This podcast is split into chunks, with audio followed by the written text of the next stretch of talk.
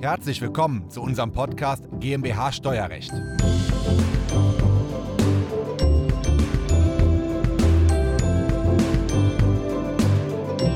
Herzlich willkommen zu unserer exklusiven Podcast-Folge. Heute sprechen wir über das Thema Familiengesellschaft, weil die hat gesellschaftsrechtlich und steuerrechtlich sehr viele Vorteile.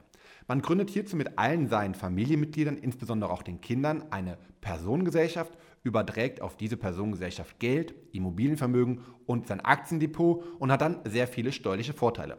Unter anderem kann man bei Immobilien die Abschreibung vom neuen Verkehrswert komplett neu vornehmen. Wir sparen extrem viel Schenkungssteuer und Erbschaftssteuer.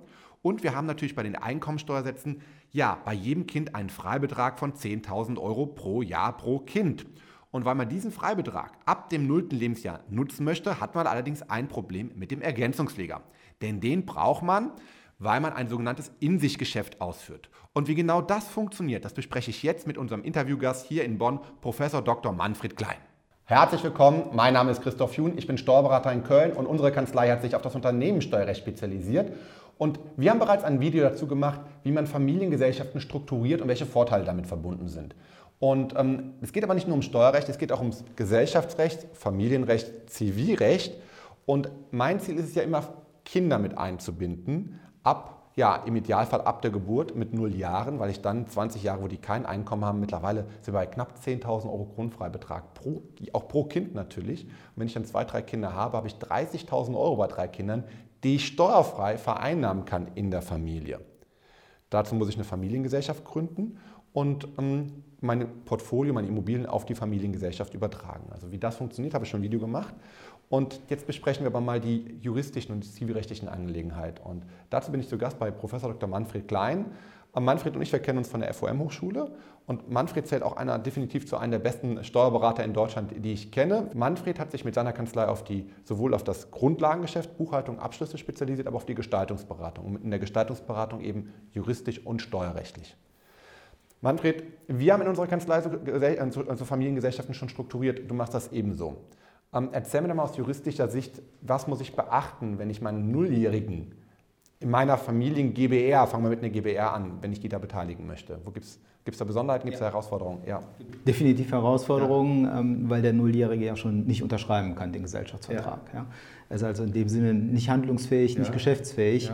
Äh, insofern muss immer der gesetzliche Vertreter für ihn handeln und das sind die Eltern. Mhm. Das heißt, die Mutter, der Vater, die die Gesellschaft mit ihm gründen, in die das Vermögen jetzt eingebracht werden soll. Mhm. Das wird das äh, Gericht, es braucht immer eine vormundschaftsrechtliche Genehmigung, äh, nicht genehmigen, wenn das nicht lediglich vorteilhaft ist für diesen Nulljährigen, für das Kind. Ja. Aber können, weil das wird ja vertreten durch beide Eltern, mhm. Können nicht einfach beide Eltern unterschreiben auf Seiten der einen GBR-Gesellschafter, wo die Kinder, wo die Eltern dran beteiligt sind, die vielleicht auch mit 50 Prozent beteiligt und auf der anderen Seite im Namen des Kindes.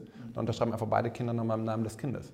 Was im Prinzip ja auch ginge, denn sie sind ja vertretungsberechtigt, sie sind sorgeberechtigt, ist Teil der elterlichen Sorge, wie ja. das Gesetz es sagt. Allerdings gibt es ein Verbot des In-sich-Geschäftes, ja. das heißt, die Eltern dürfen nicht auf beiden Seiten auftreten, einmal für sich und einmal als Vertreter des Kindes. Darum sieht das Gesetz es vor, dass ein sogenannter Ergänzungspfleger bestellt ja. wird. Das kann zur Sicherheit des Kindes. Zur Sicherheit des Kindes, um äh, die Interessen des Kindes äh, zu beachten. Das kannst du sein, das kann Steuerberater, Rechtsanwalt mhm. sein. Und dieser Ergänzungspfleger, der muss zunächst mal gerichtlich bestellt werden. Wenn er gerichtlich bestellt ist, genehmigt er diese Urkunde, die der Vater meinetwegen auf beiden Seiten unterschrieben hat. Ja. Und dann kommt das Vormundschaftsgericht noch ins Spiel. Das Vormundschaftsgericht wird darauf achten, dass das Kind durch dieses Geschäft, das da genehmigt wird, nur einen rechtlichen Vorteil hat. Das heißt, ihm können keine Nachteile entstehen. Mhm. Wenn ich dir eine Immobilie übertrage, können da Nachteile entstehen. Es gibt Verpflichtungen aus ja. dem Grundbesitz. Deshalb ist es wichtig, dieses ganze Konstrukt in einen gesellschaftsrechtlichen Rahmen zu kleiden, der diese potenziellen Nachteile ausblendet. Mhm. Das kann nicht die GBR sein, die Gesellschaft bürgerlichen Rechts, ja. oder eine OHG oder eine sonstige Rechtsform, aus der auch Pflichten resultieren können. Es kann im Grunde nur eine Kommanditgesellschaft mhm. sein. In dieser Kommanditgesellschaft wird das Kind Kommanditist, das heißt beschränkt Hafter. Mhm. Der Vater erbringt die Hafteinlage für das Kind. Mhm. Damit sind alle Pflichten aus der Kommanditgesellschaft sozusagen erloschen. Mhm. Der Vater als äh, Komplementär übernimmt die Vollhafterstellung und das Doing in der mhm. Gesellschaft. Und schon haben wir das Kind, auch das nulljährige Kind, eingebunden in die Familiengesellschaft, die dann im Übrigen vom, von den Eltern geführt wird. Okay, das heißt, wenn ich die Struktur einmal aufgesetzt habe, ist das Kind Kommanditist. Der Vater ist komplementär. Wer komplementär ist, haftet komplett, so merke ich mir das immer. Und wer komplett haftet, kann auch die Geschäftsführung übernehmen nach dem HGB oder muss die Geschäftsführung übernehmen. Das heißt, der Vater entscheidet alles als Geschäftsführer der KG und das Kind haftet gar nicht mehr.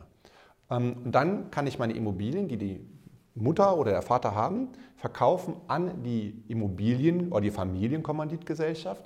Und wer unterschreibt dann den Kaufvertrag auf Seiten des Erwerbers, auf Seiten der KG? Das macht dann äh, wieder der Komplementär, Ja. der die KG vertritt. Okay, und dann kann der Vater quasi wirtschaften mit dem Geld.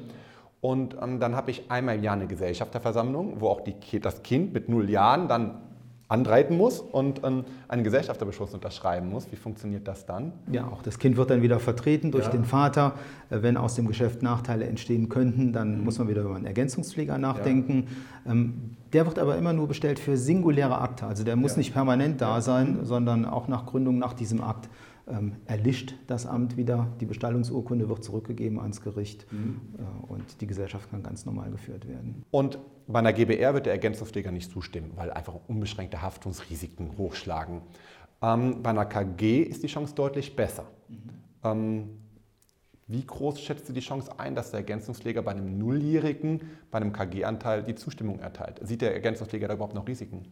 Wenn die Einlage erbracht ist, äh, sieht der Ergänzungspfleger keine Risiken Ja. und das Vormundschaftsgericht auch nicht und die Zustimmung wird erteilt. Hm, Deckt sich mit unseren Erfahrungen. Ich habe das Modell vor zwei Jahren bei YouTube schon ähm, veröffentlicht, habe damals nicht Stellung bezogen zum Ergänzungspfleger, das holen wir jetzt hier nach, aber ähm, das funktioniert bei der KG in der Tat sehr, sehr gut. Und ähm, die Kosten, ist das jetzt sehr, sehr, sehr aufwendig und unglaublich teuer, sodass sich das gar nicht lohnt oder ist das beim Notar verhältnismäßig überschaubar? Also die Kosten, die sind äh, in einem überschaubaren Bereich. Natürlich, es muss ein Gesellschaftsvertrag gemacht werden, es muss über die Vermögensverteilung nachgedacht werden. Im Zweifel hat der Vater einen Anteil und das Kind hat 1000 Anteile. Es müssen die Stimmrechte äh, vielleicht gegenläufig geregelt werden, äh, dass der Vater eben das Kind überstimmt und nicht andersrum. Ähm, all das kann man tun. Das Kommanditgesellschaftsrecht ist da sehr flexibel. Also dieser Vertrag muss erstellt werden. Ähm, das wird ein paar Stunden kosten, Ja. ähm, aber die Kosten sind überschaubar. Okay, und wenn ich das dann einmal aufgesetzt habe mit allen meinen minderjährigen Kindern und ich dann das Vermögen, das insbesondere Immobilienvermögen übertragen habe, kann der Vater weiterhin die Geschäfte führen. Entscheidend wird saniert, werden neue Immobilien gekauft. Der Vater kann auch die Immobilien von sich kaufen. Und das Spannende daran ist ja, die Gewinne, die nach der Abschreibung übrig bleiben, die fließen dann zu den Kindern. Und den Prozentsatz kann ich frei bestimmen. Kann ich dann auch sagen, ein Kind 33, das nächste 33, das nächste 33 und der Vater als Komplementär 1 Prozent. Auch das kann ich sagen. Und dann habe ich mein komplettes Einkommen auf meine Kinder verschoben.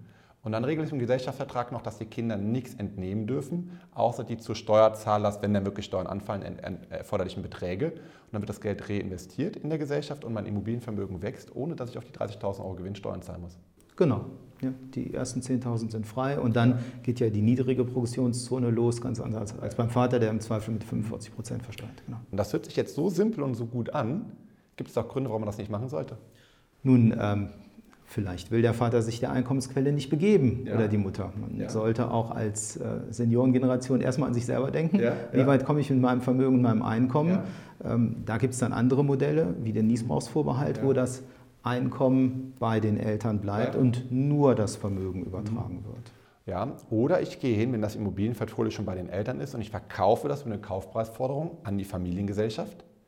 Dann entstehen dort die Gewinne, werden bei den Kindern zwar versteuert, die Kinder können es nicht entnehmen aufgrund unserer Regelung. Und der Cash, der übrig bleibt, die zahle ich über die Rückzahlung der Kaufpreisforderung an Vater. Dann wäre auch, auch abgesichert. Aber, aber Grund eins: der Vater möchte das Geld bei sich sehen und nicht bei den Kindern. Gibt es noch einen Grund? Sind wir schon am Ende, ne? Sind wir am Ende, ja. Sind wir am Ende? Ja. Also sind wir am Ende. Daran merken Sie, dass es eigentlich gar keinen Grund gibt, das nicht zu tun, oder fast keinen Grund, sondern dass das perfekte Modell ist, eine Familien-KG aufzusetzen, Kinder frühzeitig zu ähm, beteiligen und ähm, ja, einmal den Weg zum Ergänzungspfleger zu machen, aber bei großem Vermögen lohnt sich das definitiv. Alles klar, Manfred, vielen lieben Dank für deine Zeit, für deine Know-how, das du hier preisgibst. Sehr gerne. Super.